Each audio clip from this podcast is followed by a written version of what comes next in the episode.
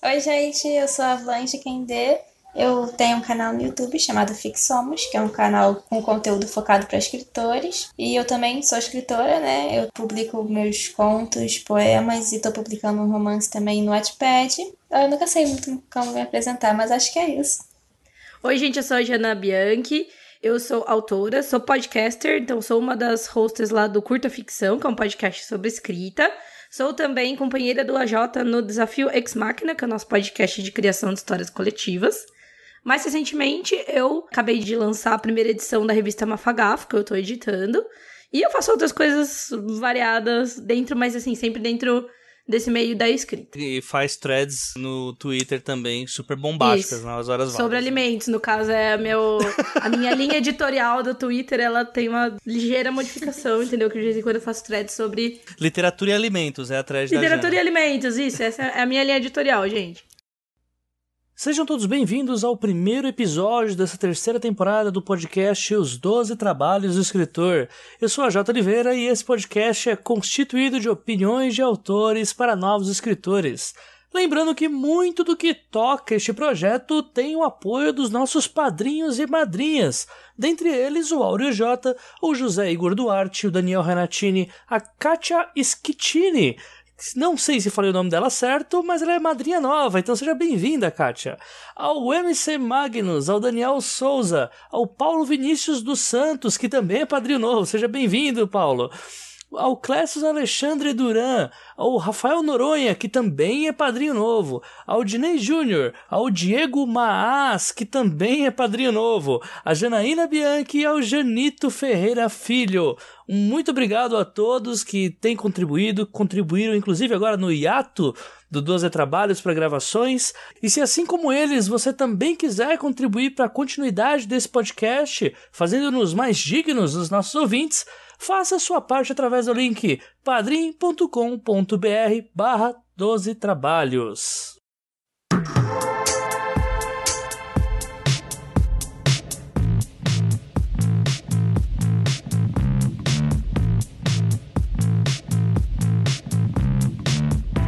Iniciando essa terceira temporada do podcast Os Doze Trabalhos do Escritor, eu decidi continuar o debate de um tema iniciado lá na primeira temporada, tanto com a Vanessa Bosso quanto com o Gustavo Magnani. Falar sobre produtores de conteúdo no cenário literário pode ser compreendido como algo próximo do famoso chover no molhado. Contudo, cada vez mais, essa se torna uma vertente bastante viável para quem deseja agregar público antes durante ou mesmo após a publicação de um romance. Para falar sobre esse tema, dessa vez as convidadas serão a Jana Bianchi, autora de Lobo de Rua e host do podcast Curta Ficção, e também minha companheira de podcast Desafio Ex Machina, e também idealizadora da revista Mafagafo, e também a Vlange Kendê, que é youtuber, dona do canal Fixomos e que tá aí pela primeira vez dando as caras aqui pro 12 Trabalhos após tantos pedidos do pessoal que ouve o podcast.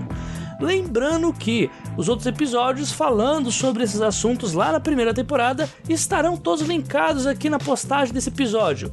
E também que, assim como o último episódio do Desafio Ex Machina, este podcast faz parte da campanha O Podcast é Delas, campanha executada pela Domênica Mendes, lá do Perdidos na Estante, e pelo Rodrigo Basso, lá do Covil Geek.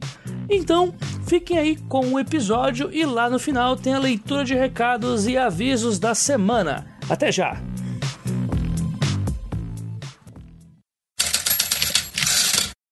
A criação de um canal para construir uma plataforma de seguidores já pode ser considerado um padrão visto em muitos criadores de conteúdo. A parte mais complicada é começar, mas não demora até as primeiras ideias de subversão de conteúdo mainstream darem as caras, mesmo que por osmose. Eu tinha começado há pouco tempo a escrever como uma coisa séria, né? Como algo que eu queria levar como profissão. Eu ficava pesquisando conteúdo para escritores sobre mercado, sobre uh, estruturas narrativas, essas coisas assim. E aí eu eu fiquei com vontade de criar um canal ou um blog, assim, eu ainda não tinha certo que seria no YouTube. Mas eu quis criar alguma coisa para ter seguidores, para ficar mais fácil de eu publicar futuramente minhas, minhas histórias. E aí eu resolvi fazer no YouTube porque eu achei que seria mais fácil, ingênua eu. e eu ainda não sabia exatamente sobre o que eu queria falar. Eu pensei em fazer resenha de livros, que era o que eu via bastante gente fazendo assim na área da, da literatura. Só que eu também não queria fazer resenha de livro porque eu não queria ficar lendo um livro por semana, tipo, lendo obrigatoriamente. Eu não gosto de, de ler obrigatoriamente. Até uma coisa que eu, às vezes eu esqueço do, né, quando eu falo dessa trajetória. No início de 2014, eu escrevi um textinho assim falando sobre criação de personagens. E eu pensei, cara, seria legal colocar isso em algum lugar da internet. E aí tem o site Ficção em Tópicos, que eu uhum. acompanhava, né? É bem legal. Aí eu mandei um e-mail para ele perguntando se ele é, podia publicar lá, se era interessante para ele, né? Foi até um aprendizado muito grande isso, porque o Diego, né, que é o editor desse site, ele fez assim várias mudanças no meu texto, tanto para ficar mais apelativo, vamos dizer assim, para um conteúdo de internet, quanto para as informações ficarem mais claras. E aí, eu, assim, vendo a diferença entre o que eu tinha mandado e o que ele devolveu, eu pensei, caramba, é que eu ainda tinha muito que aprender, muito mais do que eu achava que eu tinha, em criação de conteúdo e também na própria escrita. E aí ele publicou lá, é, se chama Como Diferenciar Personagens em Histórias de Ficção, esse artigo. Depois que ele publicou, achei legal, sabe? Essa coisa de transmitir conhecimento, os conhecimentos que eu ia adquirindo sobre escrita. E aí foi que eu decidi, assim, pensando assim no, nos conteúdos que eu poderia fazer, eu já tinha essa ideia mais ou menos, mas é, depois de ter publicado no Ficção em Tópicos, foi que eu consegui visualizar esse tipo de conteúdo como algo que eu poderia levar para frente. Aí eu criei o canal e o meu primeiro vídeo foi sobre o livro A Jornada do Escritor, do Christopher Vogler. Ah, sim. Foi um livro que foi bem marcante, assim. É, foi, foi o primeiro livro sobre escrita que eu li. Eu tinha lido só trechos de outras coisas. Foi quando eu comecei a pegar muito mais paixão, assim, por estudar escrita, não só por escrever. E aí foi isso, né? Foi assim que eu criei o canal é, como uma plataforma onde eu pudesse é, repassar os conhecimentos que eu, que eu já ia adquirindo e que até, hoje né, eu ainda pesquiso bastante sobre isso e tal. E também um meio de eu conseguir um público para as minhas futuras publicações. Ah, entendi. Mas assim, quando você começou a publicar os primeiros vídeos, Ovlange, é, você consegue traçar mais ou menos o que que você postava antes e o que você posta agora? Tipo, uma diferença. Ah, antes meu canal era mais é, disso, ou, e hoje ele é mais daquilo. Ou tá no mesmo padrão ainda da, do objetivo que você tinha quando você criou o canal? Tá mais ou menos no mesmo padrão, só que agora eu diversifico um pouco mais o conteúdo. E no início, eu também. Vamos dizer, eu não, não tinha sempre é, ideias assim do que postar. Então eu também seguia muito pedidos. Hoje em dia eu também sigo pedidos, só que, por exemplo, se alguém pedir um negócio que eu, sei lá, que eu não me ache ainda capaz de falar, eu não vou tentar fazer. Tanto que quando eu falei que eu, que eu já apaguei vídeos porque eu tava falando besteira, é por isso, porque a pessoa pediu, eu me via um pouco na obrigação de fazer. Challenge accepted. Olha, é. esse senso crítico que... falta em tanta gente. Olha que. então, eu só vou falar do que eu sei. Eu não vou falar do que eu não sei. Não, é Jana? É. Isso é ótimo, inclusive. é, e também uma coisa que eu fazia, que eu não fazia antigamente, que hoje em dia eu acho importante fazer, é dar referências, né, para as pessoas de onde eu tirei aquela informação. Uhum. Porque antes eu achava que era, tipo assim, ah, as pessoas vão me achar muito inteligente porque eu sei dessas coisas. E, e eu, sei lá, não. Eu não, não achava eu achava que as pessoas iam ter uma visão melhor de mim se eu não falasse de onde eu tirei aquele conhecimento, porque a pessoa ia achar que eu, que sou muito inteligente, tirei aquilo, não sei lá de onde. Era um pensamento meio esquisito, meio, meio infantil até, né? Porque eu tinha 16 anos, eu era ainda bem menos madura. Não que hoje eu seja super madura. Mas enfim. Bom, então o Curta Ficção é um podcast sobre escrita mercado editorial, literatura. A gente acaba focando um pouco mais no conteúdo para escritores, embora a gente fale um pouco também de análise de algum, algumas obras aí de é, do entretenimento e tal, mas a gente acaba sempre meio que tocando nesse conteúdo para quem produz uh, ficção, né? E ele é um podcast que tem um formato um pouco mais curto que o convencional, então, até por isso o nome curta ficção, né? Ele, a gente pegou a inspiração direto lá do Writing Excuses, que é um podcast gringo de escrita muito famoso. Os episódios dele são sempre de 30 minutos. A gente, obviamente, ainda não tem a, toda a malícia do, dos caras do Writing Excuses, que já tem 10 temporadas, 11 temporadas. Na verdade, acho que 13, estando a 13 agora. Então, a gente tem episódios que vão de 30 a 50 minutos, assim. Mas nenhum episódio nosso tem mais que uma hora. E ele surgiu, uh, assim, a gente tinha um projeto não sei se a Vlange já ouviu falar e se os ouvintes ouviram, mas a gente teve um projeto por um tempo que se chamava Pacotão Literário, que era um projeto de bundles, né? De, de pacotes de e-books. A é, exemplo do Humble Bundle e de alguns outros sites é, estrangeiros que tem esse formato, que basicamente é aquele formato que você paga um valor que você escolhe pagar, não é um valor definido, e você. Então, por exemplo, de, é, sei lá, de 1 a 5 dólares, você leva tipo, 5 e-books. Aí de 5 a 10 dólares você leva 20 e-books, né? E aí a gente resolveu fazer, na verdade, o Lee me convidou para participar do projeto, ele teve ideia e me convidou para participar do projeto do Pacotão Literário, em que a gente fez a mesma coisa aqui, só que com livros nacionais. Então a gente entrava em contato com autores, é, quase todos independentes, na verdade, acho que todos independentes, ou de editoras independentes também fazia um pacotinho e disponibilizava nesse esquema de pague quanto quiser para determinados grupos de e-books. E aí, acabou que esse projeto ele teve um alcance até que legal, mas menor do que a gente esperava. E aí o podcast surgiu como uma espécie de um chamariz para esse projeto. Então nossa ideia era assim, ao longo de um mês você podia comprar aquele pacote. Só que aí, no, enquanto a gente preparava o próximo pacote, a gente tinha meio que um hiato, vai, de movimento no site, movimento no, no projeto. Então a gente resolveu que seria um meio legal de preencher esse hiato fazendo algum conteúdo para escritores. A gente ainda não sabia se ia ser sobre literatura só para leitores, para escritores, acabou que a gente conversou aí, inspirado aí pelo Writing Excuses, a gente resolveu fazer um conteúdo para escritores que era uma coisa que o Lee, eu e o Rodrigo Assis Mesquita, que, que é o terceiro integrante do Curta Ficção, estávamos estudando e lendo muito, assim como a, como a Vlange falou, né? Como escritores, a gente estava querendo aprender mais, então a gente achou que seria legal fazer esse formato. Desde o começo também a gente quis fazer muitos episódios, como o áudio ele facilita isso, né? A gente quis fazer muitos episódios com convidados, também no modelo aí do Writing Skills. E aí acabou que, beleza, começamos o podcast. A gente acabou gostando mais de fazer o podcast do que, assim, no começo era mais que, entre aspas, uma obrigação, né? No começo era para complementar o pacotão literário, acabou que a gente gostou muito de fazer o podcast. O pacotão literário, por N razões, entrou em hiato. Em algum momento, provavelmente, a gente retorna com essa ideia, mas ele tá em, em, em hiato aí. E aí o podcast continuou, né? Então ele nasceu meio que como um complemento para um outro projeto nosso. Mais ou menos isso que a Vlange disse, de que ela queria fazer conteúdo para que ela tivesse depois um público pro, pros inscritos dela, enfim. É, foi mais ou menos o mesmo esquema pro pacotão. E, e aí acabou que virou um, um, projeto que a gente ficou com muito carinho e, e, a gente quis continuar. E aí tá aí o, o curta com 40 episódios.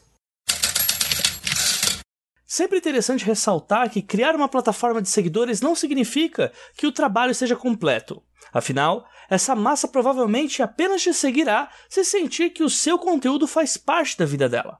O que não acontecerá caso você viva tentando, bem, empurrar promoções e jabás inapropriados em excesso. Quando eu criei o Wattpad, eu nem sabia direito o que, que era. Foi em 2015 que eu criei. Eu não planejava escrever para o Wattpad. O que eu queria mesmo era ter um público para quando eu lançasse meus livros por editoras, né, que era o que eu queria, que até hoje eu ainda não, não fiz. Mais ou menos nessa época de 2015, assim, as pessoas ficavam pedindo para ler coisas minhas. E eu tinha já coisas escritas, contos, eu estava escrevendo um livro também, mas depois eu decidi que eu nem queria levar ele a público, e até hoje ele está lá guardado, porque né, o primeiro livro. É... Quem nunca, né? Aí... as pessoas ficavam pedindo para ler coisas minhas. E eu achei importante, até porque eu estava falando sobre escrita e as pessoas não iam poder ter acesso a coisas que eu mesma escrevia. Então, pesquisando assim sobre plataformas, eu fiquei sabendo do Wattpad e eu comecei a publicar contos lá. E eu botava o link do meu Wattpad no, no, na descrição dos vídeos falava para as pessoas. No, no, final dos vídeos eu falava assim: ah, se vocês quiserem ler alguma coisa minha, entra lá no Wattpad, o link tá na descrição. E as pessoas entravam e até hoje, quando eu faço algum vídeo mencionando algum conto específico, eu vejo que esse conto ele começa a ter mais leituras, né, do que os contos que eu não menciono em vídeo. Principalmente depois que o canal começou a crescer mais, né? Eu já tinha visto já a sua, a sua conta no Notepad. Foi exatamente isso que você tinha falado. Tem alguns contos que tem um número bem maior, assim, de leituras, né? Eu não sabia que você anunciava os próprios contos nos vídeos, né? Então meio que você tá fazendo esse cross, né? Meio da plataforma uma com a outra, né? É, eu tento fazer isso justamente para conseguir mais leituras. Mas, por exemplo, eu, o único conto que eu tenho lá que conseguiu leituras mais do pessoal do Wattpad mesmo foi A Floresta Perto da Nossa Rua, que eu acho que ele ainda é meu conto mais com mais leituras. Eu acho, assim, pelo menos, que não é tanta gente assim vindo do YouTube, como, por exemplo, no meu conto Filho Vivo, que eu fiz um vídeo falando especificamente da estrutura que eu usei para escrever o Filho Vivo. Esse vídeo tem, acho que mais de 10 mil visualizações, ele vai ganhando visualizações acima da média do, do canal. E muita gente vai ler o conto, porque se a pessoa não lê o conto, ela não vai entender totalmente aquele vídeo. Então foi uma coisa que eu fiz de propósito até. Pra ah, pessoa boa. ir pro conto. Olha aí, então é, é esse o segredo. Até parece que é pessoa... isso, né? a pessoa fica interessada. Eu hum. também falei. É, esse conto Filho Vivo acho que é o meu único conto lá no, no Wattpad que ganhou algum prêmio, que foi um prêmio do Wattpad mesmo. Inclusive, eu escrevi ele para participar desse concurso do Wattpad. Então, isso também atrai as pessoas para lerem o conto. Hum, que legal. Então, assim, toda propaganda que eu puder fazer dos meus textos no, no YouTube, eu faço. Uhum. Pra poder converter os, os espectadores a irem lá ler minhas coisas. Uhum. uhum. Mas é legal que não é de um jeito invasivo, assim. Eu sou é, seguidora fiel, tá? Do Fixomos, vejo todos os vídeos. e eu acho isso muito legal, que não é uma coisa assim... É, todo vídeo é sobre as suas coisas, ou você, uhum. você não coloca, tipo, foco nas coisas que você escreve. Mas o próprio fato da gente estar tá acompanhando o, o seu conteúdo dá vontade de ir atrás. Nem que você não falasse sobre as coisas que você escreve, inevitavelmente o pessoal iria atrás, entendeu? Porque você fala, pô, a pessoa tá falando um negócio que me ajudou. Então ela sabe o que ela tá fazendo, entendeu? Uhum. Até é um jeito de eu ter mais credibilidade, digamos uhum. assim, né? Sim. Porque se eu falar sobre um negócio que as pessoas não têm acesso aos meus resultados, por exemplo, eu falo assim, ah, quando vocês forem criar personagem, faz assim ao invés de fazer daquele jeito, porque tem mais chance de, de ficar legal. Aí a pessoa não vai ter acesso aos personagens que eu crio. Aí fica uma coisa meio vaga, aquelas dicas que eu tô dando. Uhum, é diferente de ver aplicado, né? Eu acho legal que muitos comentários assim, as pessoas falam assim: ah, eu vi seu, seu canal, aí vim ver aqui seus, seus contos e, sabe, tudo que você fala, tá, tá, eu tô vendo aqui no seu uhum, texto. Aí eu acho isso legal. Não parece que é tipo, ah, vou fazer um episódio agora sobre literatura fantástica. E sobre aí, o 80, meu livro. É, 80% do episódio, então, porque é no meu livro, né? É, exato. Eu acho que fica até a dica aí, é legal pensar dessa forma. E dar esse efeito e eu, eu gosto. Eu também vejo alguns vídeos do Fix Somos. Na verdade, eu queria ter muito mais frequência do que eu tenho. Só que, enfim, a vida não deixa. Né? E eu realmente eu nunca tinha. Eu nunca vejo mesmo você fazendo muito anúncio do que você escreve no, no Wattpad, o, o Vlange. Hum. E quando é de um jeito muito útil, tipo, por exemplo, ah, você falou recentemente do book trailer, né, que você fez, e foi super legal, tipo, porque daí a pessoa, assim, o book trailer, é, você ensinou como fazer, tem, acho que um monte de gente que gostaria de fazer, só que daí dá vontade de assistir o book trailer. Você assistir o book trailer, você vai querer ler o negócio, entendeu? Então. Uhum. Mas não foi de um jeito, tipo assim, olha pessoal, vou aqui mostrar para vocês o book trailer do meu livro, entendeu? Aí, como você já me acompanha sempre, dá uma prestigiada lá, né? Exato. Não, e nem. Esse, esse que é o ponto. Nem precisa falar, entendeu? Porque é automático, sabe? Você tem vontade de ir atrás. Não é uma coisa tipo. Ai, tá bom, sabe? A pessoa tá, tá bom, vou fazer esse favor pra você já. É, exato. É. Vamos quebrar esse galho aí pra. E, e com você, Jana, como é que funciona? Porque, o, pelo que você tava falando, o objetivo do podcast é pra fortalecer o pacotão literário, né? Então acho que uhum. dá pra quebrar essa pergunta em duas para você. Fortaleceu? E a segunda é, é tipo, ir pras leituras, né? Pra, eu imagino que isso tenha afetado em alguma coisa para você, pro Thiago e pro Rodrigo, né? Uhum, com certeza. É, sobre o pacotão, é, não. Uma que assim, eu vou, eu vou ser bem sincera, a gente não tinha uma concepção muito do pacotão como um negócio, foi mais uma coisa que a gente foi fazendo nos horários, nos, hora, nos horários vagos e fazendo do jeito que dava. Então, assim, até a gente quer retomar em algum momento com, né, com mais noção e tal, de até de estatísticas e análises e tal. É, como eu disse, o pacotão ele acabou entrando em ato logo depois. Mas o que a gente percebeu era o seguinte, e eu acho que isso que fez a gente continuar o, o, o, podcast, além do fato da gente se divertir pra caramba e aprender muito fazendo. Mas o que aconteceu é que a gente percebeu que involuntariamente a gente acabou alcançando uma demanda que a gente não sabia que existia, até porque assim, a gente não, que nem eu falei, a gente não era vamos criar um conteúdo muito relevante, vamos procurar o que as pessoas estão, né, querendo. Foi meio sem querer. Mas a gente descobriu que não tinha muito podcast de escrita, tinha o 12 trabalhos. Eu acho que dos que ainda existem, na verdade, é o, é o único que me vem à mente que eu já conhecia e acompanhava, que era focado para escritores, né? E não para quem lê e tal. Então a gente acabou descobrindo, putz, olha, o pessoal tá interessado por um podcast de escrita, sabe? E aí a gente experimentou vários formatos, então a gente viu, ah, o pessoal gosta de podcasts com análises de filmes, séries e livros, só que aplicando aí, falando, ah, criação de personagens, mais ou menos como a Vlange fez com o conto dela, né? Uhum. E aí acabou que assim, então a gente não. É, inicialmente, pelo menos, a gente não viu esse aumento no público do pacotão, mas a gente viu sim um aumento no nosso público ouvinte do podcast. Então o que aconteceu? Pessoas que não estavam nem aí pro pacotão, nunca entraram no site, nunca baixaram, nunca compraram nada, começaram a ouvir, ficaram ouvintes, tipo, fiéis do, do, do, pacote, do curta ficção, sempre comentando e tudo mais. E aí, onde a gente viu esse lance de como o, um conteúdo paralelo ajuda, sim, na divulgação do seu próprio conteúdo, foi mais nos nossos livros mesmo. Porque aí, sim, no final de todo episódio, a gente fazia um mini jabazinho, então a gente falava, ó, oh, gente, tem o meu livro tal e tal, Aí quando tinha algum evento, ah, ele falava, ó, oh, eu vou estar tá em, sei lá, Anime Fest, não sei das quantas, eu vou estar tá com meu livro lá. E aí a gente viu sim um aumento de procura. Muitas pessoas, assim, colocam às vezes é, resenha no, na Amazon, por exemplo, do Lobo de Rua, coloca lá, ah, conheci o Lobo de Rua pelo curta ficção, fui ler e achei muito legal, sabe? Tipo, nesse sentido. Então, com certeza, é claro que é nítido, né, que o podcast trouxe mais público para nós três, entendeu?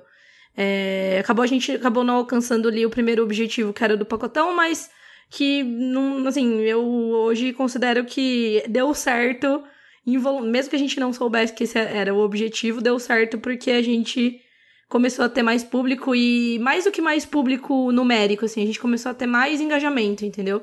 Então as pessoas elas vêm comentar, elas vêm falar sobre os podcasts e daí depois aproveita e fala sobre o nosso livro, sabe? Isso é bem legal. Você podia agora jogar aquela, aquele Sharp, né? Falar que o curta ficção chegou até os Estados Unidos, né? E fez com que o Rodrigo agora fosse para lá, né? É, verdade. Não, nossa, é verdade, vou falar isso. Agora o curta ficção está. Não é internacional apenas, ele é. O Rodrigo é a quarta pessoa, o quarto escritor brasileiro a ser aprovado na Clarion West. Então, não é pouca porcaria. Um dos aí da curta ficção vai fazer história na, nesses, nos workshops de escrita lá na, na gringa. Uhum. Isso foi bem legal. É, é. Quem que foram os outros três, é. Diana?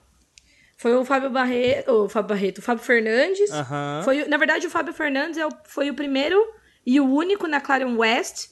O Rodrigo é o segundo na Clarion West, mas na Clarion San Diego já teve outros dois autores. Um foi o Braulio Tavares e uhum. o outro. Não lembro o nome dele, mas foram outros dois é autores. Da, é da FC também o outro, não é? Sim, são todos de ficção científica. Uhum. Inclusive tá. o Rodrigo, né? Tá. Só que acho que só o Rodrigo não gosta do Patrick Hoffus, mas tudo bem. tem que citar. Sempre tem que citar. Ai, meu né? Deus. Sempre. Ainda que haja um certo pré-julgamento com relação a pessoas que vendem seus livros com base num público constituído com descendência? Fato esse que aumentou bastante após o fenômeno dos youtubers, o planejamento para iniciar o engajamento de seguidores é o mesmo que tomar um caminho árduo, mais longo e também com mais alguns percalços do que o normal. Mas mesmo esse caminho traz uma recompensa grandiosa. E sempre é bom ressaltar o quanto criadores de conteúdo desistem disso enquanto seu projeto ainda é considerado embrionário. Então não é algo que possamos simplesmente nos desfazer por não gostar. Até para fazer tive dificuldade, porque o YouTube tem como você fazer dois tipos de canal. Tipo assim, você tem. Quando você tem o Gmail, você tem a sua conta lá. E aí você pode postar vídeo, só que não é um canal, é tipo como se fosse um usuário do Facebook, um perfil normal e uma página. Então tem como você ter o usuário normal e ter o, o, o canal. Deu uma confusão na hora que eu fui fazer, porque Primeiro eu fiz uma outra conta com outro e-mail que seria só o e-mail do canal. É, mas aí eu descobri que tinha essa possibilidade de fazer um canal no meu próprio e-mail. Só que aí eu já não podia usar o link que eu tinha usado antes, mesmo apagando o link, ele não deixa repetir. Recentemente só que eu botei o link como youtube.com.br fixomos, porque ele ficou muito tempo como youtube.com.br fixomos vlog. Uhum. Por causa disso. Então já foi a primeira dificuldade em criar realmente o canal. Uhum. E assim, fazer vídeo é bem difícil. Não só vídeo, né? Até podcast também. Você precisa ter um microfone, você precisa ter é. um, um equipamento para produzir as coisas com qualidade. E quando eu comecei, eu não, eu tinha aquela câmera, aquelas câmeras antigas portáteis, né? E eu gravava com ela. Eu não sabia configurar, então o foco era uma porcaria mesmo, ficava toda hora desfocando. É, ficava com a imagem bem ruinzinha, não tinha iluminação. Eu, eu não tinha nada, assim, eu não tinha tripé, eu não tinha nada. Nada, nada. Ah, eu também não tinha. Não falava bem, vamos dizer assim. É, no começo a gente não tem a desenvoltura, né? É, exatamente. A gente foi falando igual robô. Né? e aí, aos poucos, eu fui melhorando. A minha primeira câmera mais profissionalzinha, vamos dizer assim, foi uma que era emprestada, que meu pai, ele, ele tava usando para um projeto da, da faculdade onde ele... Na verdade, eu nem lembro se era da faculdade, mas enfim, é porque meu pai é professor, né? E aí, que eu me lembre, era do projeto que ele estava fazendo junto com a universidade. Eu usava, assim, emprestado. E aí depois eu tive que parar de usar, porque não ficou mais com meu pai. E a minha câmera portátil deu problema. E aí minha mãe comprou uma outra câmera, então, porque eu não ganhava ainda dinheiro com o YouTube nessa época. Só comecei a ganhar dinheiro com o YouTube depois. E nem é, nem é tanto dinheiro assim. tipo, equipamentos são muito mais caros do que o dinheiro que eu ganho. Então, é bem aos poucos que eu fui conseguindo comprar as coisas. Hoje em dia eu tenho uma câmera que nem é profissional, é semi-profissional, mas ela já é mil vezes melhor do que a câmera que eu comecei é, gravando. Eu consegui comprar microfone, consegui comprar. Recentemente eu consegui comprar um softbox assim para poder gravar de noite, inclusive, porque gravar dependendo da luz do sol é muito ruim, uhum. tanto porque a luz fica variando, tanto pelo fato quanto pelo fato de ter que gravar de dia. E às vezes de dia a gente não tem tanto tempo assim a qualidade técnica vai cada vez é, melhorando e também a gente vai aprendendo, né? No início eu não sabia nada sobre, sobre criação de, de vídeo, eu não sabia nada assim é, sobre otimização também, que é uma parada importante quando está criando seu conteúdo na internet. Tudo isso eu fui aprendendo na prática e fui melhorando aos poucos. E até hoje eu estou melhorando também. Tá vendo aí, Jana? Eu não falei que era fácil? Sim, facinho. não falei que quase não tinha nada? Eu falei pra você, meu. Nenhum obstáculo, né? Gente do céu. Ela, foi, ela só foi falando os equipamentos aqui. Gente, eu tô aqui com. Pois é, meu Deus. Assim. É, não, o YouTube tem esse... É, toda essa parte técnica mais ferrada, não, né? Não, é um pedágio é. lascado que o YouTube cobra pra você sequer começar na corrida, uhum, né? Uhum. Sim, sim. É bem complicado, nossa. E, e fora dos Techniques, né? Tipo, fora o Techniques. Softbox. É, tipo, tá certo. É, lógico que podcast a gente tem esse, o drama do que, que é feed, né? Mas, nossa, pelo menos aí é só paciência, né? Tipo, é, exato. É mais fácil ter paciência que dinheiro, né? Mas enfim. pra alguns não, ótimo, mas aí é outro caso. É, pra gente, a gente teve bem menos problemas técnicos por conta da mídia que, como, né, a gente olhando, você já sabe que podcast é um pouco mais fácil. É claro, tem toda a questão de edição e detalhes de áudio e tal. Mas, sinceramente, no começo a gente não tinha todo esse esse cuidado, assim. Eu tive uma vantagem que, como eu não criei sozinha o curto ficção, né? Na verdade, eu entrei é, junto com o Lee, com o Rodrigo, mais com o Lee, né? Que ele tratava mais dessa parte técnica. Eu não passei por esse, por esse problema de, ai, como é que faz o feed, o site, tal, tal, tal. A gente foi meio que dividindo. O Lee, ah, né? Pegou isso, é, tomou conta, até por ele já ter uma formação aí de é, é, ciência da computação, então ele manja aí mais de programação, ele já fez o site e tal. Então, essa parte eu não vivi. Eu depois fui aprendendo aos poucos com o Lee como fazer, como fazer o upload de um episódio, como fazer tudo. Depois também com o Lee eu aprendi é, a editar e tal. Então, esse, essa parte mais técnica, assim, sinceramente, não foi um grande obstáculo no começo. O que a gente penava um pouco, que assim, a vantagem de você ter mais pessoas para dividir essa questão, ela se refletia na dificuldade nossa também, que era conseguir acertar um horário para todo mundo gravar, em especial quando a gente tinha convidado, né? Então, quando a gente tinha pelo menos um convidado, eram quatro pessoas no mínimo, tendo que arrumar horário, agenda, tal, tal, tal, pra gravar. Parte técnica das, dos convidados também, porque às vezes o convidado não tem microfone de bom e a gente tem que ficar fazendo mágica na edição e tal. Até teve uma época que a gente gravava, tipo assim, meia-noite, quando era só a gente, né? Com o convidado a gente não fazia essas maluquices, mas quando éramos só nós três, já aconteceu da gente gravar no meio de viagem, tipo, já aconteceu da gente fazer episódio, que daí a gente até foi um, um formato de episódio que a gente teve por um tempo, em alguns momentos específicos, que eram. Eu gravava a minha parte, o Lee gravava dele, o Rodrigo gravava dele em momentos separados, depois a gente editava, né? Como se fosse um, um podcast roteirizado e tal. Então isso foi mais complicadinho. Depois acabou que a gente ficou, a gente acabou ganhando um pouco mais de jeito mesmo com isso. Então, assim, por exemplo, enquanto antes a gente demorava uma hora e meia, duas horas para começar a acertar tudo, aí gravar, e dava problema no meio, voltava e tal. Hoje a gente grava um episódio de 50 minutos em uma hora, entendeu? A gente não grava mais do que uma hora, a gente grava um episódio de 30 minutos em 40 minutos, um episódio de, de 50 minutos em uma hora, então ficou um pouco mais fácil. É. Então a gente teve isso. Aí, claro, acho que o problema, a maior dificuldade, que é uma dificuldade que eu tenho certeza também que a Volange teve, que é de emplacar isso, é, divulgar, fazer o marketing disso numa internet que tá lotada de uhum. conteúdo, seja qual seja, seja qual for aí o tipo. Mesmo por mais que a gente esteja falando de um nicho que não tem tanto conteúdo disponível, então, em especial em audiovisual, né? A gente acha muito artigo e tal, mas não acha muita coisa de muito podcast e canais de escrita em si, mesmo assim é difícil, né? Então a gente começou engatinhando o número de views, assim, sabe? Então antes era tipo os nossos amigos que assistiam, que ouviam podcast, aí foi uma coisa meio exponencial, assim, foi aumentando. Então na semana seguinte era a gente tinha uma vez e meia, sabe? Então em vez de ter tipo 20 ouvintes, a gente tinha 30, até hoje a gente chegar na, no, vamos dizer assim, no, no alcance que a gente tem. Então, isso eu acho que é uma dificuldade que acho que todo mundo que produz conteúdo tem. E eu acho que mais ainda no YouTube, né, Vlange? Que acho que deve ser bem. É um meio bem saturado, assim, né? Uhum.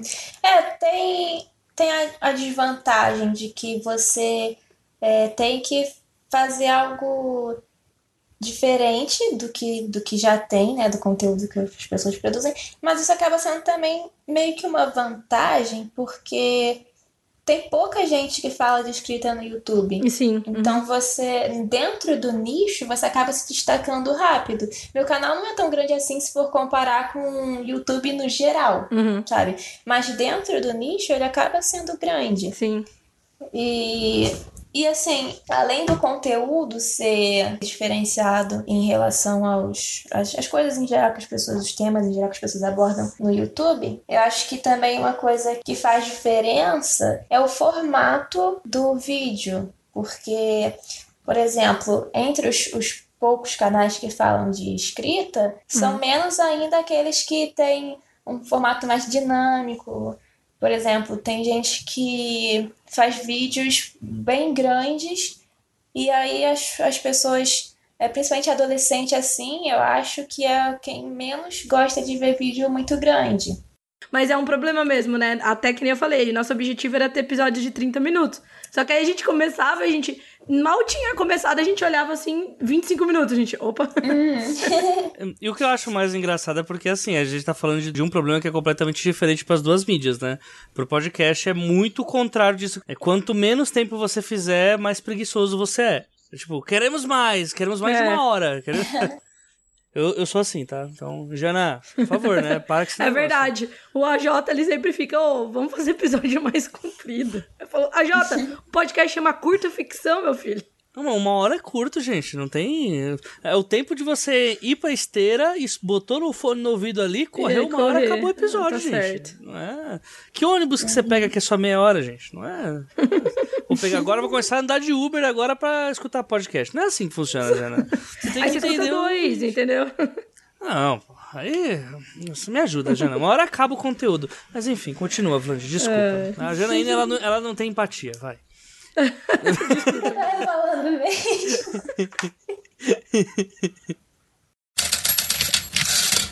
Criar conteúdo é evoluir junto de sua própria criação. Na próxima fala, a Vlange e a Jana vão falar sobre o quanto seus respectivos canais ampliaram seus conhecimentos sobre escrita criativa. Eu, eu acho que assim, uma coisa que fez diferença, assim, entre adolescente e adulto jovem, a gente muda rápido nossos pensamentos sobre as coisas e tal. Então tem esse fator, né, da fase da vida que eu, que eu tava e que eu tô. A própria experiência que eu fui, a experiência prática que eu fui ganhando com o canal foi me ajudando a entender a, a, pensar melhor sobre o lugar que eu estava ocupando nesse cenário do meio literário, vamos dizer assim. Uhum. E também falando assim com os escritos, conversando, eu fui entendendo mais as necessidades dessas pessoas que estão começando a escrever. Tipo assim, eu sabia as minhas necessidades quando eu comecei a escrever, mas quando a gente tem contato com outras pessoas que estão fazendo a mesma coisa que a gente, a gente vê que não é, não é todo mundo igual até hoje consigo ter cada vez mais percepção das diferenças das, das pessoas no, na relação delas com as coisas que elas escrevem, o que elas querem escrever. Como eu falei, né, que antes eu tentava fazer conteúdo sobre coisas que eu não sabia. Hoje em dia, se, se alguém se alguém pede algum vídeo assim é, de algum conteúdo que eu não sei, eu procuro pesquisar mais. Isso também me ajuda muito uhum. para eu me melhorar também como escritora. Eu acho que essa é uma grande diferença que o, o canal vai fazendo assim, me, me obrigar a procurar sempre não só conhecimento sobre escrita, mas como também sobre o mercado, né? Ficar sempre antenada no, no que está acontecendo no mercado editorial e outra mudança também que teve nesse meio tempo, que não, não tá diretamente relacionada ao canal, mas é que eu entrei na faculdade. Hum. E eu tô fazendo faculdade de Ciências Sociais, agora eu tô quase acabando. Se tudo der certo, eu vou terminar no final desse ano. Foi uma faculdade também que abriu muito a minha mente, não só como pessoa, mas como escritora também. E eu falo disso em alguns vídeos, né? De como a faculdade tem me ajudado a pensar melhor sobre sobre as coisas que eu escrevo, sobre os conteúdos que eu produzo. É, acaba não sendo exatamente uma evolução que o canal trouxe para mim, mas é uma evolução que a faculdade trouxe para mim como além de como pessoa, como criadora de conteúdo e como escritora. Então é uma coisa que afeta diretamente as coisas que eu produzo e que foi acontecendo aí nesse, nesse meio tempo entre o início do canal e hoje. Bom, então assim, a gente evoluiu muito. Vou falar pelos três, mas eu acho que posso dar o meu exemplo. Em dois quesitos. Um deles foi técnico, sem dúvida. Em especial porque a gente tem muito convidado. Então a gente teve a oportunidade de conversar com gente muito legal. É, que talvez em outro contexto, fora do não tendo podcast, a gente não tivesse um acesso tão direto. Então a gente conversou com o Eric Novello sobre criação de personagem, a gente conversou com o Daniel Lameira sobre o funcionamento de uma editora. A gente conversou com o Trio Guanabara sobre é, criação de, de, person de personagens. O Eric foi de criação de universo. E, bom, acho que isso você, você vive também bastante, né, Jota? Que, com o pessoal que você, que você entrevista. Um beijo, Eric. Então. beijo, Eric.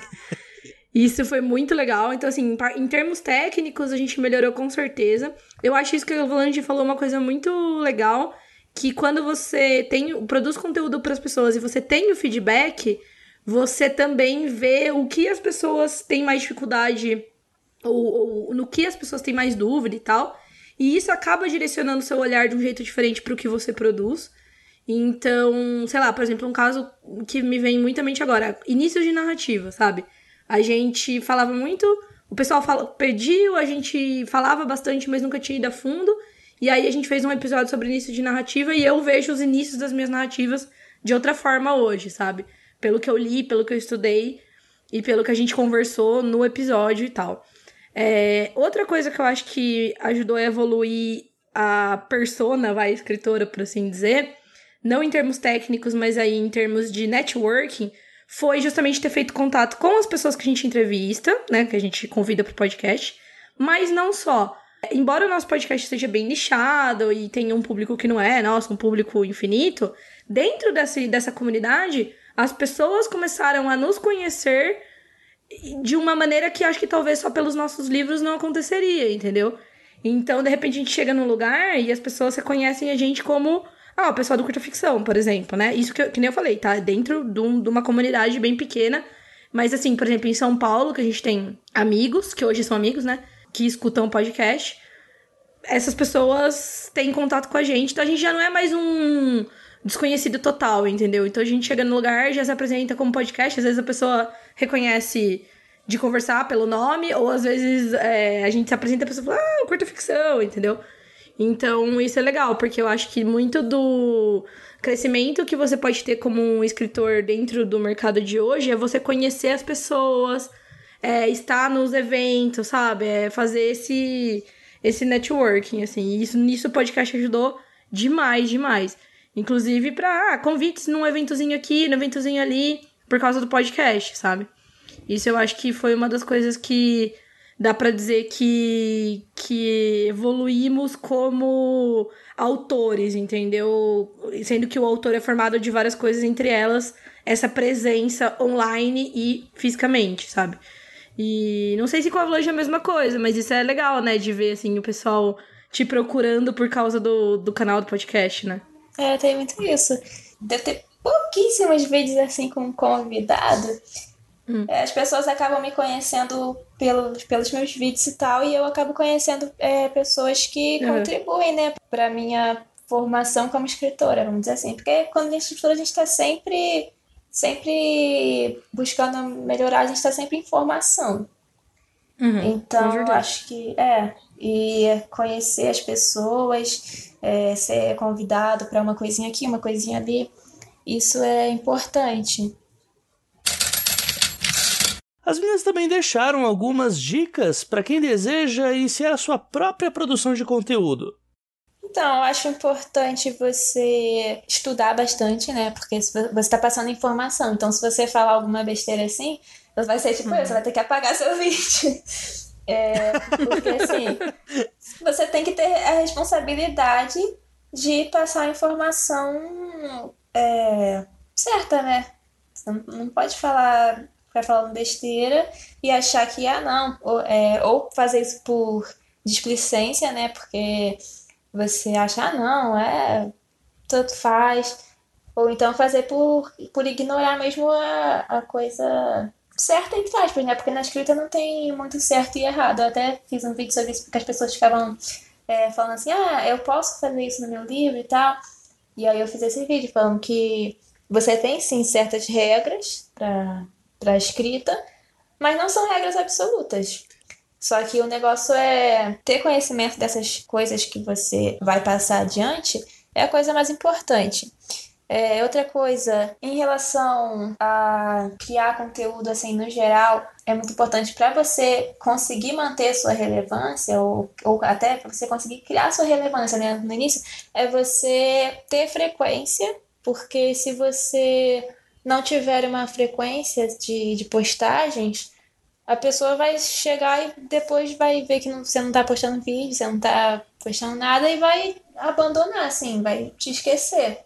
E pensando no YouTube, assim, tem as, as, as partes, a parte técnica de você ter um equipamento legal. Não tô nem dizendo que você precisa ter softbox, você precisa ter um microfone, mas você tem que ter, no mínimo, até com o celular mesmo você pode gravar, mas você é, aprende, tenta aprender a configurar direitinho, para você ter a melhor qualidade possível com os equipamentos que você tem ao seu alcance. E aí depois, quando você puder, você vai é, tendo outros equipamentos. Mas você não precisa ter muito. Você não precisa ter equipamentos super profissionais para você começar. Você. Desde que você saiba aproveitar ao máximo o equipamento que você tiver. Uma coisa muito importante é o, o áudio, porque é, a imagem, às vezes a pessoa nem tá vendo, às vezes a pessoa deixa o vídeo minimizado, é. vai fazer outra coisa. Mas o áudio a pessoa tem que escutar e tem que é, tem que estar tá claro. Então, assim, se você puder é, ter um, um ambiente que você não tenha muito ruído, que você não tenha muito, muito barulho assim, né? Já ajuda. Mas o mais importante mesmo eu acho que é o conteúdo. Mais importante do que a parte técnica. Porque se você tiver um conteúdo bom, a pessoa às vezes até releva a parte técnica. Uhum. Mas também não é, não é desculpa para ser desleixado com a parte técnica. É, mas enfim, é que eu acho que o mais importante mesmo é o conteúdo.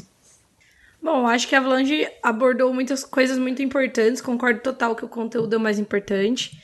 E que você tem uma responsabilidade no que você faz, especialmente quando você tá falando com uma, coisas mais técnicas, assim. E acho que essa responsabilidade só cresce conforme você vai tendo mais público. Então, no caso da Avalanche, que tem um canal grande, sabe? Tem que ter mesmo esse, esse pensamento de, tipo, ó, não vou viajar numa informação aqui uhum. que as pessoas, elas assistem e elas né, tomam como verdade mesmo. É, a é... pessoa, conforme você vai ganhando a confiança das pessoas, as pessoas uhum. vão acreditar no que você disser, mesmo se, mesmo se você disser besteira. Elas vão é. assumir como verdade e disseminar, né? Inclusive, essa, Sim. essa bobagem. Uma outra coisa que eu acho legal, é, eu tava pensando aqui enquanto a Valente falava, é que eu acho que é legal você fazer o conteúdo mais para você, sabe? Sabe isso que a gente falou no começo de, ah, eu quero. A Volange em especial falou isso, ah, eu, eu lia bastante sobre escrita e eu queria compartilhar isso com as pessoas tal. Eu acho que é mais, é mais legal você pensar nisso do que você pensar em ah, eu vou ter um canal de tantos mil é, é, assinantes, um podcast de não sei quantos views. É, porque isso eu acho que se você foca nisso, é importante, óbvio, você ter um controle das suas métricas e tudo mais. Ainda mais se você tiver um objetivo de continuar com aquilo, levar aquilo a sério. Então, claro que você tem que se preocupar com isso. Mas isso acho que nunca pode ser o principal objetivo, né? Então, tipo assim, ah, eu vou ter um canal gigantesco, eu vou ter um podcast famoso, eu vou ser famoso, sabe? Isso não faz sentido nenhum, até porque muitas vezes, é, por mais que você tenha um bom conteúdo, não é isso que faz o seu canal ser gigante ou não, entendeu? Tem todo uma, um lance de timing, tem todo um lance de, é, de outras coisas, de procura e tal. O que é importante é você ver o que as pessoas estão gostando do seu conteúdo, o que elas estão achando que não tem nada a ver às vezes, elas, às vezes o, o que as pessoas não gostam não vem nem na forma de crítica, mas vem na forma de, tipo, ignorância, entendeu? Então, tipo assim, se faz um podcast, aquele podcast, no nosso caso, faz um episódio, aquele episódio tem bem menos uh, ouvintes do que outros, a gente vai começar a aprender padrões, assim, e você começa uhum. a ver o que, que o pessoal curte, né? Então, e é legal, obviamente, você fazer o que as pessoas gostam mais é, não só para ter mais relevância nem nada, mas porque para você tá ali distribuindo o seu conteúdo para outras pessoas. Você quer que alcance mais pessoas mesmo, né? Então, eu, isso eu acho legal, de você não. de você focar no que você tá fazendo, no que você. Obviamente, gostar de fazer o que você tá fazendo, porque. Infelizmente, a gente ainda faz é, quase num. Quase não, né? No meu caso, totalmente num, num modo voluntário, né? Então é um puta tempo, um puta esforço que a gente gasta, às vezes parando de fazer outras coisas, parando de escrever nossas coisas para cuidar do podcast. Mas é porque a gente gosta, né? Então eu acho que isso é importante também, porque senão o que vai acontecer se você não tivesse esse drive, assim, esse, essa motivação, o que vai acontecer é que vai, você vai começar, vai ter cinco episódios e vai terminar, né? Exatamente, exatamente. É falar da frustração, né? É, você, exatamente. Você vai acabar se frustrando, gastando um puta tempo, puta esforço seu, é, e não se divertindo, entendeu? Tem que ter pelo menos uma coisa boa, entendeu? E se vocês gostaram do bate-papo com a Vlange e com a Jana e gostariam de consumir um pouco mais do que elas produzem naturalmente. É, então, tem meu canal, né? O Fixomos. É, tem. Eu tô no, no, Instagram, no Twitter, arroba BlangeQuemDê. Sim, é, tem a... tem, o, tem a página do canal que eu deixo mais para um conteúdo humorístico, é, que é uma coisa que eu que eu gosto de fazer. Sei lá, eu me divirto fazendo tirinha, uhum. fazendo essas coisas. Só que eu não. É, recentemente eu também tô colocando algumas. É, algum, compartilhando notícias sobre o mercado literário. É, e essas coisas assim que são mais pontuais do que, eu, do que o que eu faria em um vídeo tô tentando cada vez produzir mais conteúdo para a página, mas é difícil porque, né, a gente nem falou disso de conciliar, de conciliar a faculdade, conciliar tudo, mas é, ah, em é, resumo é, difícil. gente, era para falar da dificuldade, desculpa. É, é, mas em resumo é, é difícil conciliar, mas a gente tenta, né? A gente vai tentando. Hum. É, deixa eu ver. Tem os meus textos por enquanto eu só publico no Wattpad, eu não tenho nada publicado na Amazon por enquanto, mas futuramente estou pensando em, em, passar o Anocerol um Tiro no Peito. O Anocerol um Tiro no Peito é um livro que eu estou postando no Wattpad, estou postando capítulo por capítulo, é, tá com acho que nove capítulos, dez capítulos até agora. E ele já, ele já tá todo escrito, então eu só tô fazendo algumas alterações e postando. Demora um pouco mais do que eu gostaria para postar, porque eu tenho que fazer essas alterações e tal. É, e meu plano inicial não era fazer alterações, era ir postando como ele tá. Mas enfim, eu já tô falando muita coisa. É, ele tá, tá lá no Wattpad, assim como meus contos e também poemas, tá tudo no Wattpad. E talvez eu tô pensando em, depois de terminar de publicar o nosso herói, é, publicar ele na Amazon, né? Ah, acho que é isso. Só repete mais uma vez o nome do, do romance pro pessoal que quiser ir atrás lá no Watchpad. Vou deixar o link, mas. Ao nosso herói, um tiro no peito. Ele é uma distopia, ele fala de, uma, de um mundo alternativo, um país em que eu inventei, chamado Kailan, ou Kailan, depende de como você quiser falar. Uhum. É, porque eu, eu, pensei como Kylan, mas muita gente fala Kylan e eu, eu, acho legal as pessoas mudarem as coisas, assim, de, de como eu pensei, porque pra mim tá, não é errado, pra mim é outro jeito de. Você não tá aqui pra destruir sonhos, né? É isso. é, e aí, assim, ele tá ficando com uma aparência muito realista, mas é porque o Rio de Janeiro mesmo que tá imitando o meu livro, minha distopia. que nem o Eric com Ninguém Nasce Herói. É. Você, pelo amor de Deus, para, Blanche. mas enfim. Bom, então tem a minha novela Lobo de Rua aí na Amazon pela Dami Blanche. Na verdade, é, o Lobo de Rua tá na Amazon, no Kobo, em todas as plataformas de e-books. Tem a minha noveleta de fantasia rural, tá? Que é sim uma fantasia rural, que é Sombra. e essa está só na Amazon. Quem quiser ler sua primeira fantasia rural, ou não, às vezes vocês não apenas não pensaram nesse, nessa abordagem deste, desse cenário. É, eu também convido vocês a baixarem gratuitamente as três primeiras partes da revista Mafagafo. Acho que quando esse episódio for ao ar já vai ter sido. Uh, a gente já vai ter publicado a terceira parte também, que é uma revista de contos seriados, né? Então são contos que são divididos em pedaços, em quatro partes especificamente. E aí a gente lança uma, uma parte por mês. Então são quatro partes. A gente vai ter. Teve é, janeiro a primeira parte, fevereiro a segunda parte, março a terceira, agora no último dia de março. E em abril, fim de abril, a gente sai a quarta parte. Então você tem que ler todas as quatro partes para ler os contos inteiros. A gente tem uns contos aí, é, um conto da Fernanda Castro, um conto do Rodrigo Assis Mesquita, um conto do Eric Novello, um conto do Rodrigo Van Campen, que é o editor da Trasgo, e um conto do Roberto Causo, que é aí da velha guarda da ficção científica. Então, são contos bem legais. Convido vocês a conhecerem a revista. A gente tem lá no site www.mafagaforevista.com.br todas as informações de como baixar gratuitamente, só fazendo um compartilhamento nas redes sociais. Tem como assinar newsletter, porque daí você recebe os lembretes de quando saem as partes. É, e também, que para quem não, não conhece o Curta Ficção, convidar vocês a escutarem os nossos podcasts sobre escrita. É, os episódios saem a cada 15 dias, são esses episódios mais curtinhos aí de no máximo 50 minutos. E o Ex Machina, obviamente, não sei se o, se o AJ vai fazer o jabá, mas eu já vou fazer aqui. É, que é o nosso podcast de criação de histórias coletivas. Ah, na verdade tem mais um jabá aqui importante, que acho que eu nunca fiz aqui no, no 12 Trabalhos, eu não fiz com certeza, que é o jornal Tempos Fantásticos. Eu faço parte da, da, do expediente lá do jornal Tempos Fantásticos, que é um jornal satírico de fantasia e ficção científica, em que a gente faz publica notícias do passado, presente e futuro alternativos. Então tem umas coisas bem legais lá. O Chico Science voltou de uma viagem no tempo aí recentemente. É, a gente vai publicar obituário, obituários de algumas figuras aí peculiares. Tem uma coluna de turismo também para lugares também peculiares. Então, para quem não conhece, o Tempos Fantásticos ele tem um apoia-se, né, um projeto de financiamento coletivo.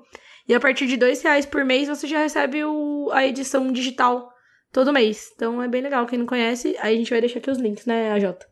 É isso aí. Só isso, Jana? Nenhum mais? Só isso, você viu? São é. poucos, poucos projetos. A Jana tá passando pelo mesmo problema que você, viu, Vlange? O Tempos Fantásticos também tá, tá se tornando uma, uma fantasia tá real. realidade. É, é verdade, ó. Eu tenho, tenho coisa lá no Tempos Fantásticos de vez em quando que, olha.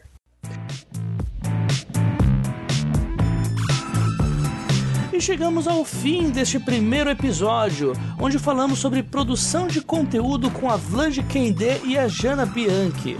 Através dos relatos que as convidadas nos passaram, fica claro o quão, apesar de compensador, o caminho da produção de conteúdo é desgastante e exige certa dedicação. Resolvi voltar nesse ponto não apenas pelo fato de ainda existir uma certa descrença para com esse tipo de escolha, mas também por uma falsa ideia de desmérito para aqueles que são comprados pelo público graças a trabalhos fora das linhas impressas. A produção de conteúdo é uma alternativa, principalmente em um momento em que editoras picaretas ludibriam autores para cobrar mundos e fundos por uma publicação mal feita e cheia de promessas que não serão cumpridas. Felizmente, a internet hoje é um facilitador para que não seja necessário que o autor venda a alma para esse mercado insalubre e oportunista. E são entrevistas como essa, com pessoas como essas, que mostram como é possível agregar uma plataforma de seguidores mesmo sem necessariamente você ser um grande fenômeno inexplicável de audiência na internet. E eu gostaria muito que, escutando as histórias das duas convidadas, um pouco dessa ideologia, se é que podemos chamar assim, toque alguns dos nossos ouvintes que têm dificuldades ou que estão naquela fase em que já tem uma boa parte dos livros em mãos, mas não conseguem vender. Não deixem de enviar os seus e-mails, dúvidas e críticas para a página do podcast ou pelo e-mail os12trabalhos@leitorcabuloso.com.br os artigo 12 número trabalhos arroba leitorcabuloso.com.br. Nos vemos então no próximo episódio, onde o assunto dessa vez será antologias. Estamos sendo justos com elas, com a participação do Lucas Ferraz, editor da revista Trasgo, e do Andrioli Costa, que é escritor e colecionador de sacis nas horas vagas. Até lá, uma ótima semana a todos e não se esqueçam, sejam dignos de suas histórias. Até a próxima quinzena. E nossa, eu tava com saudade de falar isso.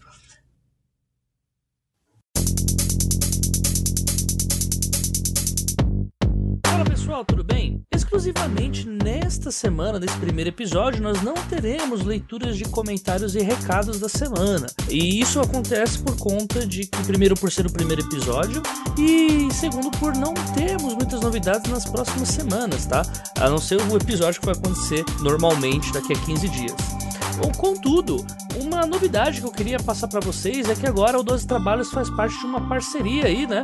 Já que a editora Avec, lá do Rio Grande do Sul, decidiu apostar no 12 Trabalhos para poder fazer a divulgação dos seus livros, do seu acervo, das suas HQs, enfim. O nome Editora Avec já não é ah, algo desconhecido aqui para o 12 Trabalhos, já que a temporada passada foi aberta com um episódio com o Enéas Tavares, com a Nicole Viter e com o André Corderonza, que juntos fizeram um livro pela editora VEC. E eles gostaram muito do trabalho que a gente efetuou durante todo o ano passado e resolveram né, investir no 12 Trabalhos como uma plataforma né, para alcançar mais leitores, de forma que em todos os episódios a gente vai ter anúncios periódicos aqui da editora VEC e também vamos ter sempre um link separado para que quem tiver curiosidade ir lá checar qual é o acervo que a editora VEC tem. Só uma dica que eles têm autores bem interessantes assim e alguns que já apareceram aqui pelo 12 trabalhos e que vão publicar lá pela VEC, tá bom? Se vocês consumirem alguma coisa de lá através do link que nós temos aqui, vocês vão estar tá ajudando, né, mostrando para a editora VEC que, que compensou investir no 12 trabalhos e que essa parceria pode, né, prolongar para uma próxima temporada. O que que isso ajuda o 12 trabalhos? Agora, com o investimento da AVEC em cima do podcast, e em conjunto também com o financiamento coletivo já que os ouvintes fazem, agora eu posso dizer que o Dois Trabalhos ele finalmente se paga sozinho, né? E ainda mais, né? Muito obrigado, é impossível não agradecer novamente a todas as pessoas que contribuíram mesmo na fase de hiato aqui do podcast, né? Mas agora eu posso dizer que o Dois Trabalhos está se pagando sozinho. Ainda não é o suficiente para eu, por exemplo, me livrar do financiamento coletivo. Né? Me livrar é uma palavra muito feia, né? Mas é, para abrir mão do financiamento coletivo. Entretanto, Uh, até pro mundo podcaster que a gente tem aqui no Brasil, posso dizer que o Dois Trabalhos deu um grande passo, né, conseguindo uma parceira uh, completamente ligada ao assunto em que o Dois Trabalhos fala, que é a literatura, a literatura nacional, né? E a proposta da VEC, assim, ela tem muito a ver com o que o Doze Trabalhos sempre pregou desde o primeiro episódio da primeira temporada, que aconteceu três anos atrás. Uh, então, Uh, eu vou deixar aqui para vocês um diálogo que eu tive com o Arthur, uma conversa que a gente teve para passar para vocês mesmo um pouquinho sobre o porquê que aconteceu essa parceria, como que ela será e o que que ela afeta, tá bom? Só dando spoiler, ela não vai afetar em nada o, a linha editorial que o 12 Trabalhos já segue, tá bom? Na verdade, ela só vai ajudar mesmo, mas fica aí na palavra do Arthur que tá convidado para vir para cá futuramente, é, como, como que rolou e quais são os frutos aí que a gente espera dessa parceria. Lembrando que no próximo episódio a leitura de comentários e recados da semana volta ao normal e eu vou fazer também os sorteios dos livros lá da, da, do final da última temporada, em que eu não consegui fazer ainda esse sorteio porque eu tive um problema no Padrim para conseguir extrair os nomes das pessoas que contribuíram naquele mês. Então eu pensei que ia conseguir fazer tudo isso para essa leitura de recados. Tinha prometido que ia fazer é, entre o final da segunda temporada e o começo da terceira, mas infelizmente não foi possível. Então eu peço a compreensão aí de todo mundo. Então vocês fiquem aí com o Arthur, tá gente? E aí, no próximo episódio gente volta com a leitura de recados como normalmente era feita.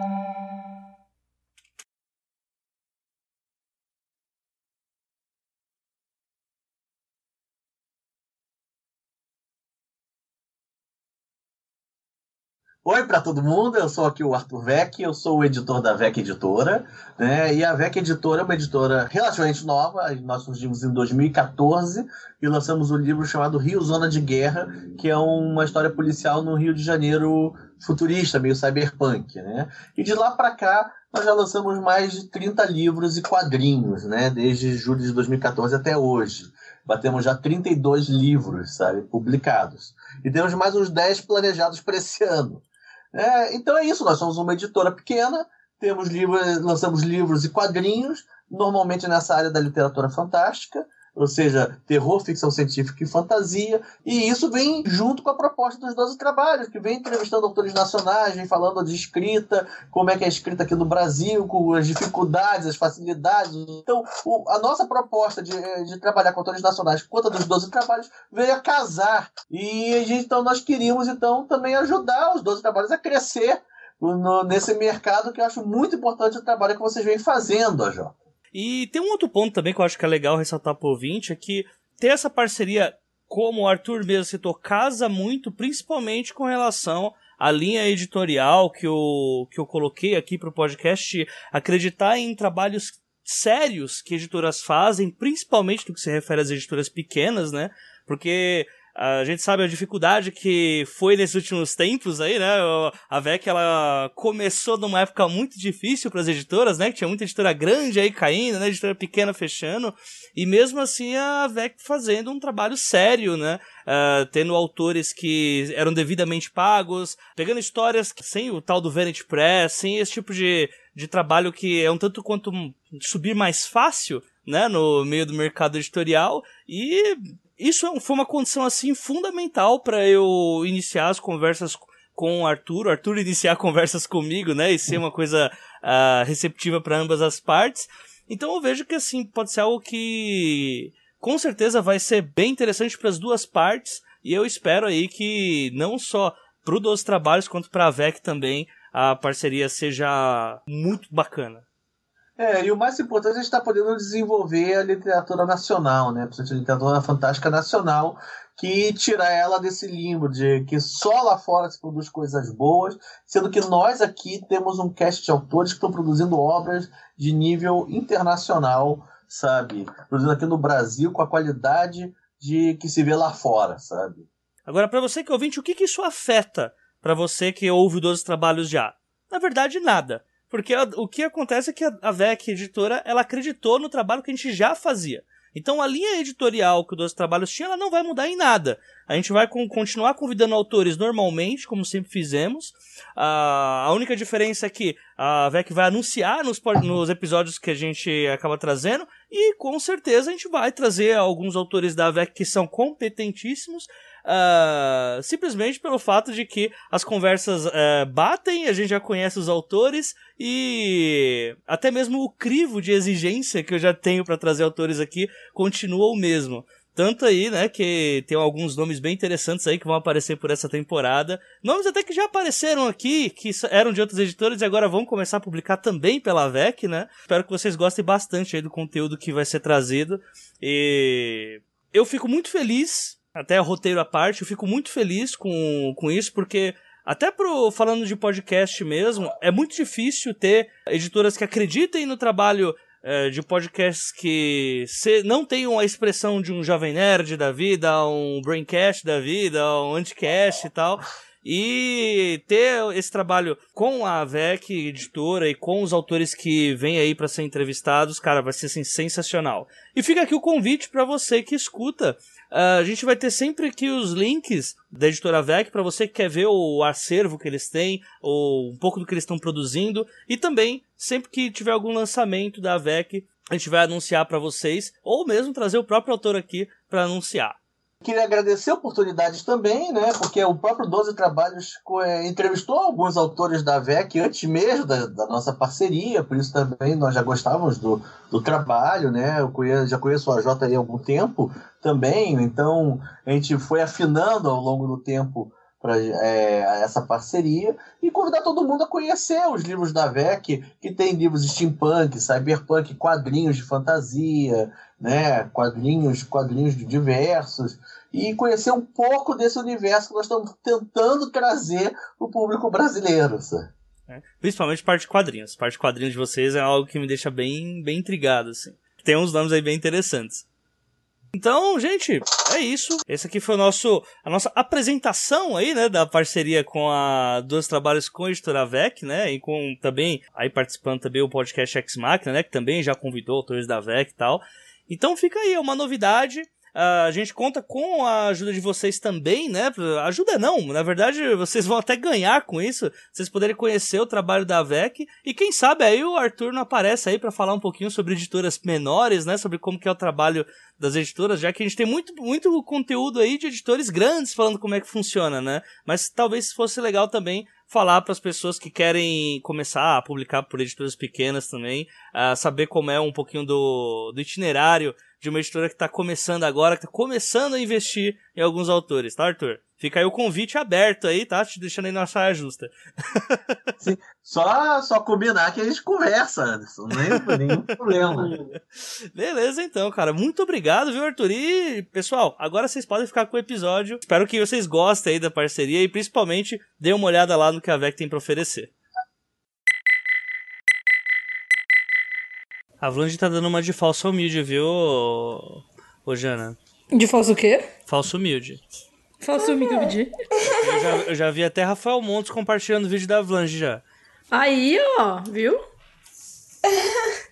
Mas, mas isso foi no início, assim, né, da, da carreira dele também. Ah, não, É, mas, porque- não, mas é legal. Qual vídeo isso. você tá falando? Eu não Do- lembro, Das só- eu resenhas só- que eu fiz? Eu só lembrei dele? quando eu tava fazendo, aí falei, não, agora é hora de eu deixar a Avlange sem graça. Vamos falar aqui. Não, porque assim, há muito tempo, no início do canal, eu fiz umas resenhas dos, de uns contos que ele publicou no e-book. E aí eu mandei pra ele. E aí teve um que ele compartilhou, mas isso já tem muito tempo. Ele, ele tinha lançado só, só dois livros ainda, que era o Suicidas e o. E o. o Dias Dias Perfeitos. É, Ele mas não aí que nem tá. Não, mas mesmo assim, né? Mas assim, uma hora que você encontrar com ele e falar, oi, sou a Avalanche do canal, ele sabe quem é você, entendeu? Daí isso já Então, isso- aconteceu. Então, então, isso é muito legal, é isso que importa, sabe? E, tipo, Aham. às vezes é uma coisa. Tá, tá, de repente ele não vai, não, não necessariamente vai te indicar pra alguma coisa, pra algum evento, enfim. Mas é legal você conhecer, porque às vezes, sei lá, eu sempre penso assim, eu, conforme o podcast foi ficando mais conhecido, é, o pessoal vem, vem bastante pergunta assim: ah, gente, eu quero saber outros podcasts de escrita, canais de escrita, coisas assim. E eu indico o pessoal que eu conheço, que eu curto, sabe? Tipo, o seu canal, já coloquei lá no CAF várias vezes, falou do AJ, sempre e tal.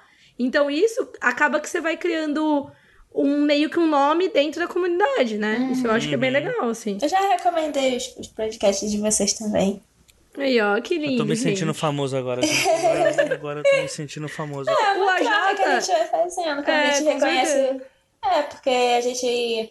É, tipo, já é um nicho, assim, esse negócio de conteúdo para escritores já é um nicho bem pequeno. Pequeno. Então, quando a gente. É, quando a gente reconhece outros bons trabalhos nesse nicho, a gente vai recomendando, vai fazendo essa troca. Sim, com certeza. Mas eu já até é engraçado porque eu lembro da primeira vez que eu te vi, na verdade eu te ouvi, a gente, tava num evento em São Paulo e você Sim. levantou pra fazer uma pergunta e eu falei, gente, eu a Jota, eu ouvi a sua voz, sabe? E foi muito engraçado, porque eu acho que eu não sabia como era a sua cara. Mas eu ouvi você falando, eu, eu a Jota, eu fiquei tipo mó feliz assim. Mas Isso a é gente bem- vai criando um- uma identidade dentro do meio, sabe? Isso é legal, assim, tipo, não é questão de ser conhecido ou não, mas é questão de, tipo, de você já chegar e você tem um jeito, um, um motivo em comum pra você se apresentar pra pessoa, entendeu? Você não chega e fala, tipo, oi, É, tipo isso. Tipo apresente isso. seu projeto e de repente a pessoa reconhece, isso é legal. Tipo isso. Uhum. Bem- Vange, você é meio que a Xuxa na Bienal do Rio? Oi? Você é meio que a Xuxa na Bienal do Rio? É, nem de perto. Não, pera. nem de longe, no Xuxa. caso. É, mas assim, no... eu fui na Bienal duas vezes só, recentemente, porque eu já tinha ido quando eu era criança. Mas aí depois, na, na do Rio, eu só fui em 2015 e na do ano passado. Em 2015, meu canal ainda tinha nem mil inscritos, ainda era bem pequenininho. É, e aí não, não tinha ninguém assim que, que conhecia.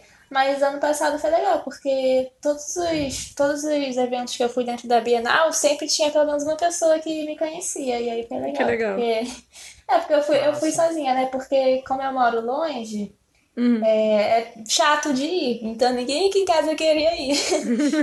eu. Só que eu não Você fiquei falou, tá sozinha bom. lá. É, não, eu não me importo de ir sozinha pros lugares. Eu acho Uhum. legal, assim. É, mas todos os, todos os eventos que eu fui lá dentro, sempre tinha alguém assim que, que me conhecia. E, e aí ficava lá comigo, né? E isso é legal, porque você acaba conhecendo pessoas novas que a pessoa já te conhece e você, você ainda não, não conhece a pessoa, né? E aí você acaba Uhum. conhecendo, isso é bem legal. Aham, maravilha, maravilha. Essa parte até tô jogando conversa fora, porque eu adoro. Isso, pra mim, isso aí é o momento Xuxa, gente. É, um- é muito, é muito momento Xuxa. Eu lembro até hoje o meu desespero na primeira Bienal que eu fui depois do 12 Trabalhos. Bem, agora tem uma. mo- ag- aí, ó, Nossa esse- senhora. ó, Só porque eu falei que tava sem moto. Então, essa pessoa ela não merece viver. Mentira. Mas. Nossa. Você vê que o Jota tá no limiar com nervos à flor da pele, né? Né? Pois é. É, até, até perdi o fio da meada. Não, a primeira Bienal que eu fui depois que eu comecei dos trabalhos, teve um momento em que uma pessoa a 3 metros de distância abriu os braços para me abraçar. Eu entrei em pânico nesse momento. Ai, Jota! Hoje eu rio, mas na hora eu fiquei com muito medo. Fiquei com bastante medo. Eu chamo de momento Xuxa. É mais legal. Sim. Mas é, eu, eu pergunto pra todo mundo: como foi a primeira vez que as pessoas deram um, um piti, né, com você? Quem já teve, sabe. Você já teve já, Vlange? É, um, um? Acho que não. Mas foi até, tipo, quinta-feira, essa quinta-feira agora, eu tava na faculdade e foi a primeira vez que, eu- que alguém me reconheceu fora de evento literário. E foi tipo assim, eu tava saindo do meu prédio, aí eu passei, eu tava passando assim, né? Aí o menino falou assim, Ei, é, menina, vem cá, você é aquela menina do Fix Somos? Eu, sou ele. Ai, meu Deus, aí me abraçou assim. Aí foi, foi Esse pelo menos legal. pergunta, né? Esses pelo menos perguntam. É. No meu caso, era um corpo gigantesco vindo até mim, né? Com os braços abertos. Eu, meu Deus, socorro. Porque Ou, ou eu vou morrer, ou eu vou morrer, entendeu? Era assim. Só aconteceu uma vez. As outras pessoas perguntam. É mais legal quando per- a Jana perguntou, foi legal. É, eu falei, você é o Jota. Tava feliz. Já a Clara Madrigano foi mais escrota. Oi, Clara, tudo bem? Ah, eu sei que você é a Jota. Eu, tá bom, cara. Obrigado. É. Clara Madrigano sendo Clara, Clara Madrigano. sendo Clara, exato. Exatamente. Enfim,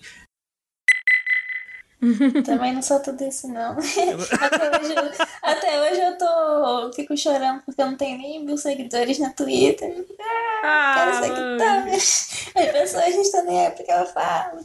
Aí, ó, essa- agora essa parte é- vai, pro, vai pro Só- podcast, todo mundo agora, hashtag, todo mundo seguindo a Vlange. Todo mundo para o que tá fazendo agora, para o que você está fazendo, coloque um copo d'água em cima do seu rádio e vai seguir a Vlange. É exatamente isso. você desenterrou essa, hein, ô Jota? Caraca, é, faz tempo, hein? Faz tempo que o padre Marcelo era saudável ainda. Vamos lá. É- ok, essa aqui a gente pula, a gente corta essa, né? Humor negro da Jota. né? Não tô sabendo nem marcar as pessoas mais. Ô, tristeza. Mas enfim, peraí.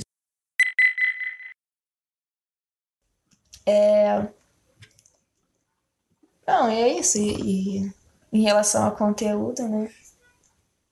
Ótimo, ótimo. E, Vange, onde que eu consigo algum chaveirinho de você que, meu, para, sério.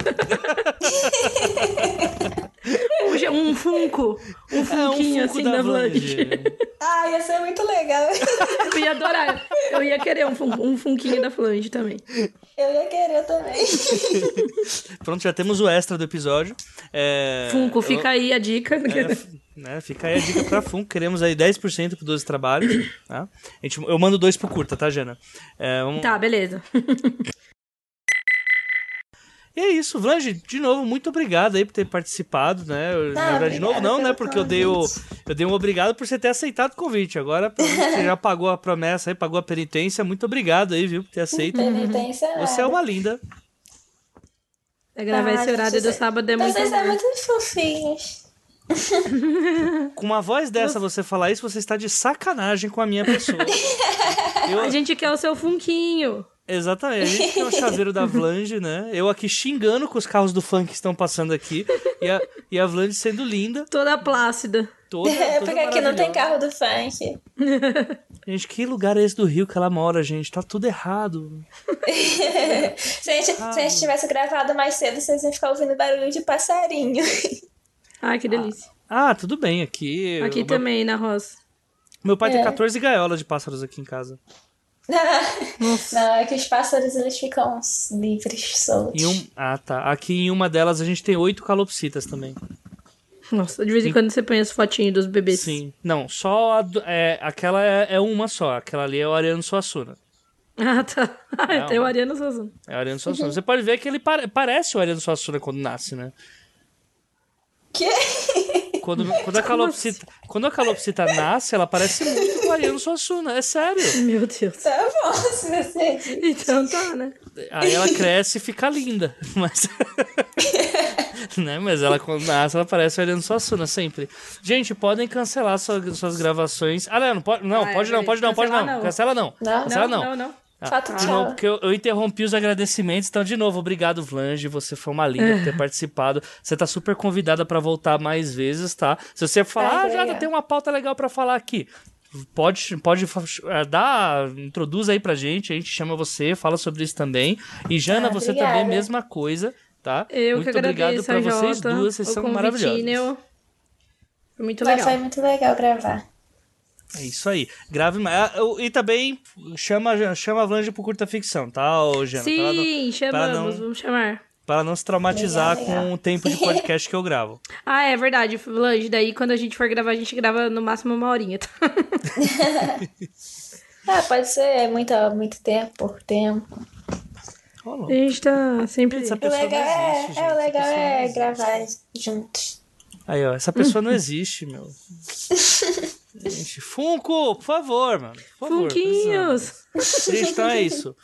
Podemos gravar. Então é isso. A Jotinha, obrigada. De nada, gente. A gente deu tchauzinho? Não deu, né? Acho que não. Ah, então agora vai sem tchau também. Não, vai sem tchau. Vamos Não, sem tchau, gente. vai Vamos sem ter- Tá bom, então não pode deixar. Então, beleza. Gente, não tem Sem tchau tchau. hoje, gente. A gente se vê daqui a duas semanas. Fui. É isso.